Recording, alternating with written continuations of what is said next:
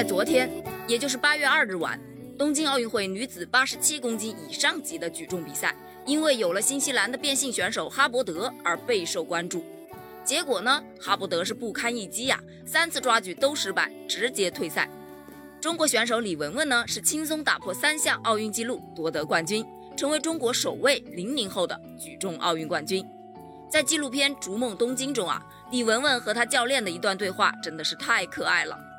那是在一九年的一场国际比赛中，教练张国政对李雯雯说：“咱们要不起一把一百八十公斤，举起来你就能赢卡什利娜了。”李雯雯说：“那行吧，那就举一把，一百八十公斤拿下。”张国政又说。要不一百八十五也试一下？李雯雯说：“那那就试一下吧。”当他举起来后啊，懵了。我我怎么就举起来了？张国政说：“你想想怎么起的？是不是慢慢哄着起的？”于是呢，就有了标题说的：“一不小心啊，被哄成了奥运冠军。”教练张国政呢，也是说：“文文呐，你得哄着他，就像哄小孩似的，多鼓励。”像文文不错啊，你看是不是这样多做两组会好一点？其实啊，也是换一种方式方法去监督他。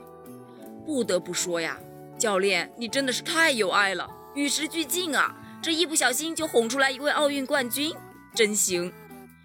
东京奥运会上呢，李雯雯夺冠的时候，教练张国政呢是开心的跳了起来呀，也是可爱至极呀。夺冠之后呢，李雯雯还发视频比心，感谢大家的支持。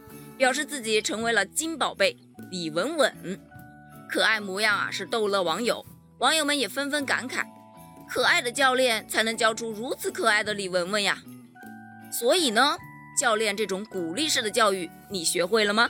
关于这件事你怎么看呢？欢迎给我评论留言呢。我们下期再见。